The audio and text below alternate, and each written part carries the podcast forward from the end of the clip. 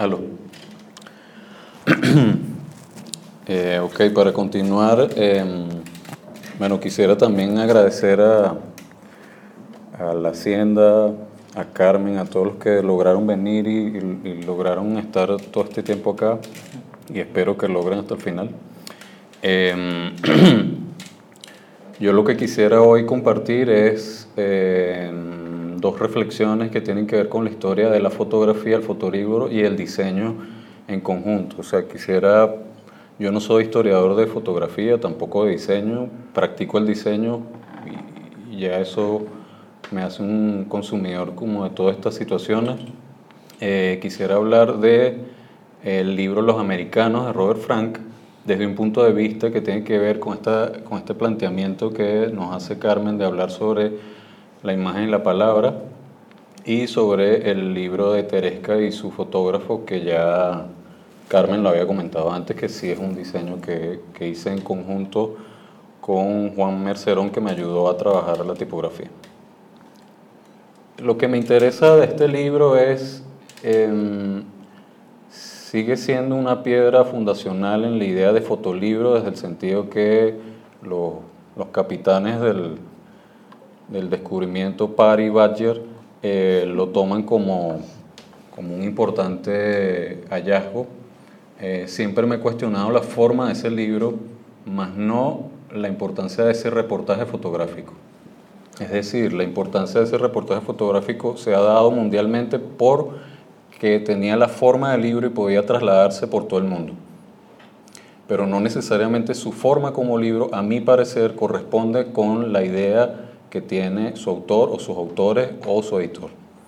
Es por eso que lo cuestiono desde el diseño, no lo cuestiono jamás desde la fotografía, obviamente. ¿no? Eh, para, para, ponerlos un poco en contexto solamente, eh, Robert Frank es un suizo, nace en 1924 y se traslada a Estados Unidos en el 47 por un gran afán de conocer Estados Unidos y tener un descubrimiento de lo que el mundo conoce como Estados Unidos. En el 55 eh, le otorgan la beca Guggenheim para hacer un viaje alrededor de todo Estados Unidos. Eh, viaja por dos años, entre el 55 y el 57, aproximadamente 30 estados de Estados Unidos. Produce 20.000 fotografías y el libro termina con una edición de 83 fotografías que fue realizada con su primer editor Robert Del Pir. Este libro eh, ha tenido una cantidad de cambios en todas sus ediciones que ha tenido desde la primera, que fue en el 58, lo publicó Robert Del Pir en Francia porque ningún americano se atrevía a publicar un ensayo que provocara eh, la idea de sueño americano o de eh, idea de Estados Unidos que fuese en contra de lo que proponía o era la idea de, de Estado. ¿no? Entonces se lo publican en Francia en el 58. Esta primera edición, eh, ninguno de los libros tiene crédito de diseño. Yo asumo que el diseño eh, lo hacen entre Frank y los editores. Eh, en este caso, por ejemplo, en la primera edición de Los Americanos en francés, lo que más tiene como crédito de diseño es una ilustración de Steinberg, que casualmente estaba haciendo un mural en Bruselas que representaba el mundo entero y había ilustraciones que coincidían con imágenes de Nueva York y le pidieron a él como, como inmigrante que vivía en Nueva York o que vivía en Estados Unidos que ilustrara la portada de los americanos. En esta edición, y, yo creo que aquí por eso es que también me interesa el nombrar este libro, eh, el editor escogió que las imágenes fuesen acompañadas por varios autores, por textos de varios autores, escogidos por Busquet.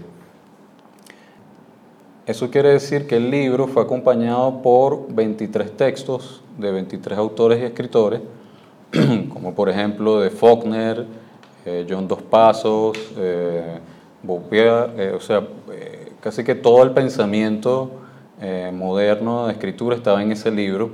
Eh, incluso había eh, fragmentos de Abraham Lincoln y de, Franklin. Todo esto yo suponiendo, porque no, no he tenido acceso a, a, a, esa información, suponiendo que las imágenes que produce Frank contradicen el pensamiento de la idea de Estados Unidos que plantea por lo menos Roosevelt o Franklin o Lincoln y a su vez también todos estos escritores eh, desafían a lo que es los Estados Unidos también en ese momento como pensadores franceses. Aquí lo interesante de esta edición es que la decisión editorial fue que a medida que fuesen pasando las imágenes iban a ir todos los textos al lado izquierdo. Todas las imágenes al lado derecho con un pie de página que dice tan solo el lugar. No dice qué es lo que sucede en la imagen, sino tan solo el lugar. Por ejemplo, este es Bocon en New Jersey. Y al lado, todo el tiempo, al lado izquierdo, va viajando todos estos textos que, que van sin tener una una relación directa con la secuencia producida por el fotógrafo y el editor anteriormente. Luego, el, próximo año, em, a causa de que el libro no tuvo la respuesta que se esperaba con la primera edición en francés, se abre la posibilidad de que Frank publique en Estados Unidos en una editorial llamada Groove Press de New York y donde él tiene la posibilidad de sugerir un texto. Eh, aquí se eliminan los textos eh, en francés, no, no, tan solo por el simple hecho de que estaban mal acompañando las imágenes, sino porque era, la mayoría eran autores franceses y era muy extraño que la edición americana estuviese escrita por franceses. Em, en años anteriores, Frank le había mostrado a Jack Kerouac su secuencia de imágenes original para el libro, para la primera edición. Y Kerouac accedió a escribir un ensayo em, para la secuencia de Frank. En esta edición se decidió que Kerouac hiciera una introducción. Realmente no es un texto, sino que lo vieron todo el tiempo como una introducción. Nunca viajó el texto con las imágenes como fue la primera edición en francés. Em, eh, yo siento que esto, más allá de los cambios que ha tenido el libro, tanto en formatos como en tipos de impresión o en decisiones de edición, para mí esta decisión es muy importante. Eh, cambia completamente la idea de cómo se viaja en el libro y cómo se leen las imágenes. Sobre todo porque en esta edición particularmente, Frank, o no sé si es el editor también que decide eso, suma a la descripción de la imagen no nada más el sitio, sino lo que sucede en la imagen de manera muy sintética. Por ejemplo, en este caso coloca el lugar, pero dice que es un desfile. Por ejemplo, en este caso nombra que es un ritual judío en Nueva York, por ejemplo. En este caso tan solo nombra el lugar. Y por ejemplo, en este caso, en esta edición, la última imagen cambia y es una imagen que aparece la esposa y el hijo de Frank que la acompañó todo el tiempo en todo el viaje que hizo durante los dos años. Entonces, al ver estas ocupaciones me pone a pensar mucho en la idea que planteamos de cómo el texto y la imagen de algún modo afectan entre sí la comunicación final de ese producto. ¿no? Como decía, em, para mí estos son más imágenes, o sea, estas, estas descripciones de las imágenes son más imágenes que las propias fotografías de Frank. Es decir, cuando él decide que más allá que la descripción del lugar dice 4 de julio, Jake, Nueva York, ya inmediatamente son imágenes preconcebidas de Estados Unidos incluso. Dice Rodeo, Detroit, eh, premier de una película en Hollywood. Todas esas son imágenes preestablecidas que él mismo construyó antes de llegar a Estados Unidos y que él mismo fue verificando con la fotografía. Incluso a mí me pone a pensar también en el trabajo de Rocher, que luego, no sé, un par de años luego, produce 15 libros en 15 años, donde las portadas de los libros eran tipografía y que definían luego lo que iba a suceder dentro. Es decir, él decía 26 gasolinerías y lo que veías dentro eran 26 gasolinerías realmente.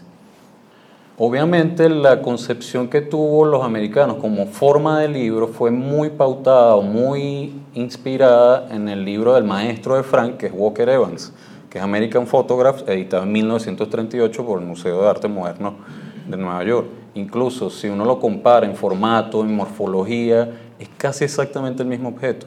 O sea, es un libro de tela negra con una sobrecubierta blanco y negro. La única diferencia es que esta no tiene fotografía, pero incluso otras ediciones de este libro sí contenían fotografía. Incluso el, acto de, em, el acto de eh, ser imágenes a página derecha con eh, página izquierda vacía tienen que ver también con esa influencia de cómo el libro se ve como un laminario y no realmente como un libro.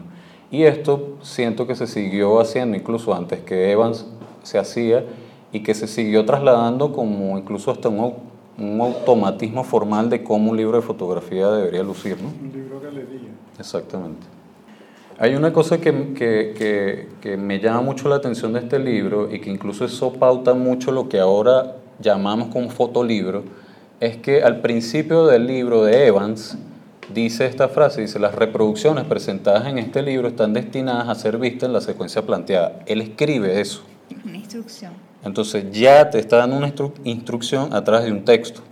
Entonces es una instrucción de uso de ese tipo de libros. Y eso es lo que de algún modo también define el tipo de, de libro, de fotolibro o libro de fotografía de ese momento.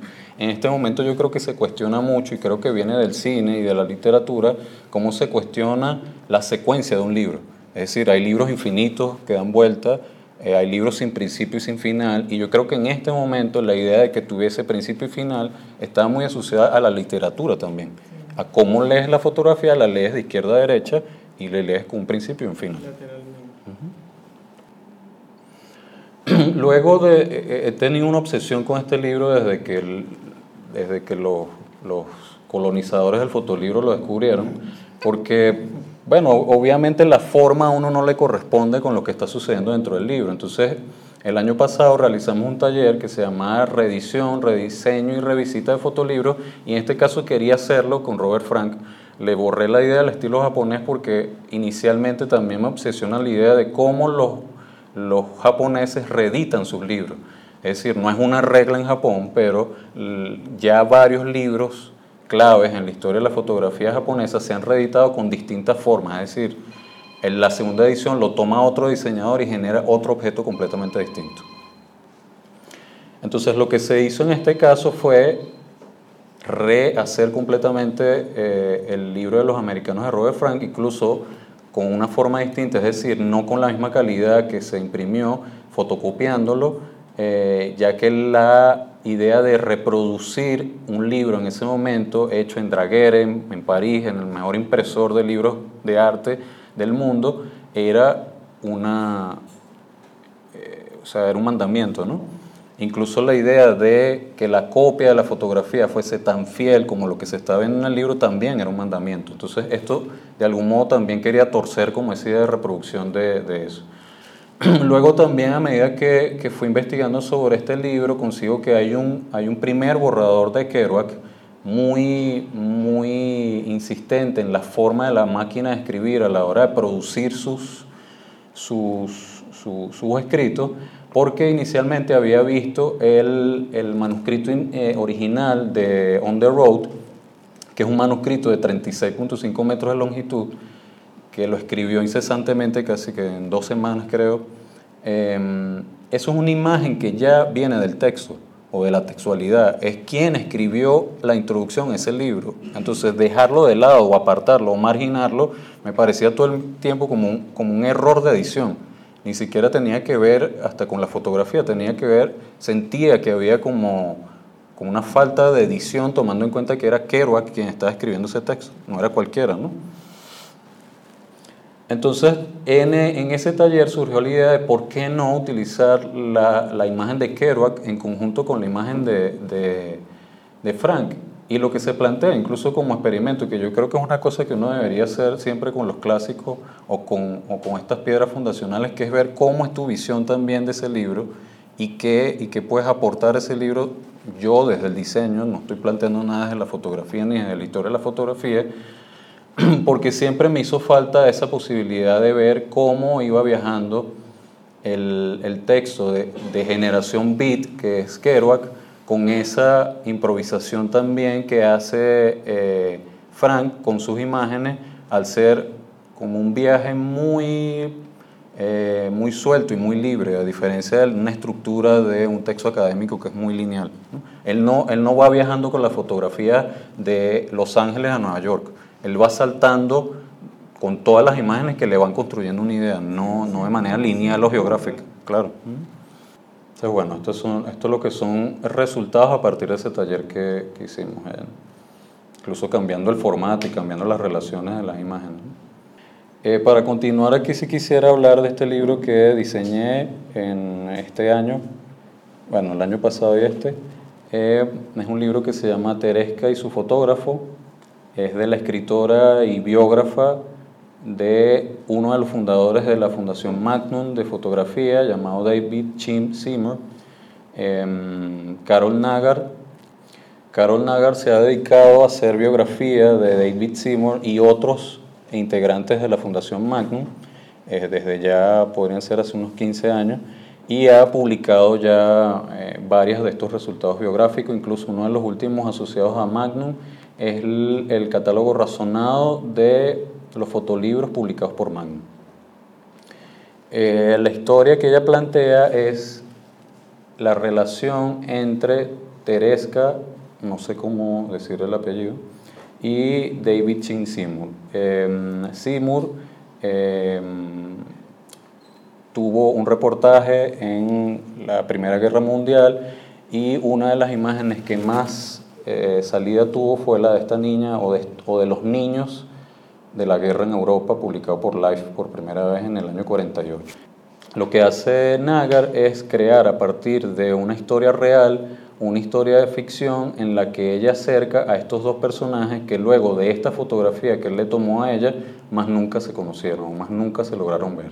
Incluso el fotógrafo, en contacto con Nagar cuando vivía, le comentó muchas veces que él insistió en poder conocer luego el, para, el paradero de esta niña, que eh, sorprendió porque era una niña que sufrió la guerra muy de cerca y que incluso estuvo herida en un brazo eh, por una metralla con efectos psicológicos luego por la propia guerra, que incluso se ve expresado claramente en el dibujo que hace, que arriba no se ve, pero esto era una tarea que le ponían los niños a definir su casa, qué es su hogar o qué es su casa, y ella dibujó esto.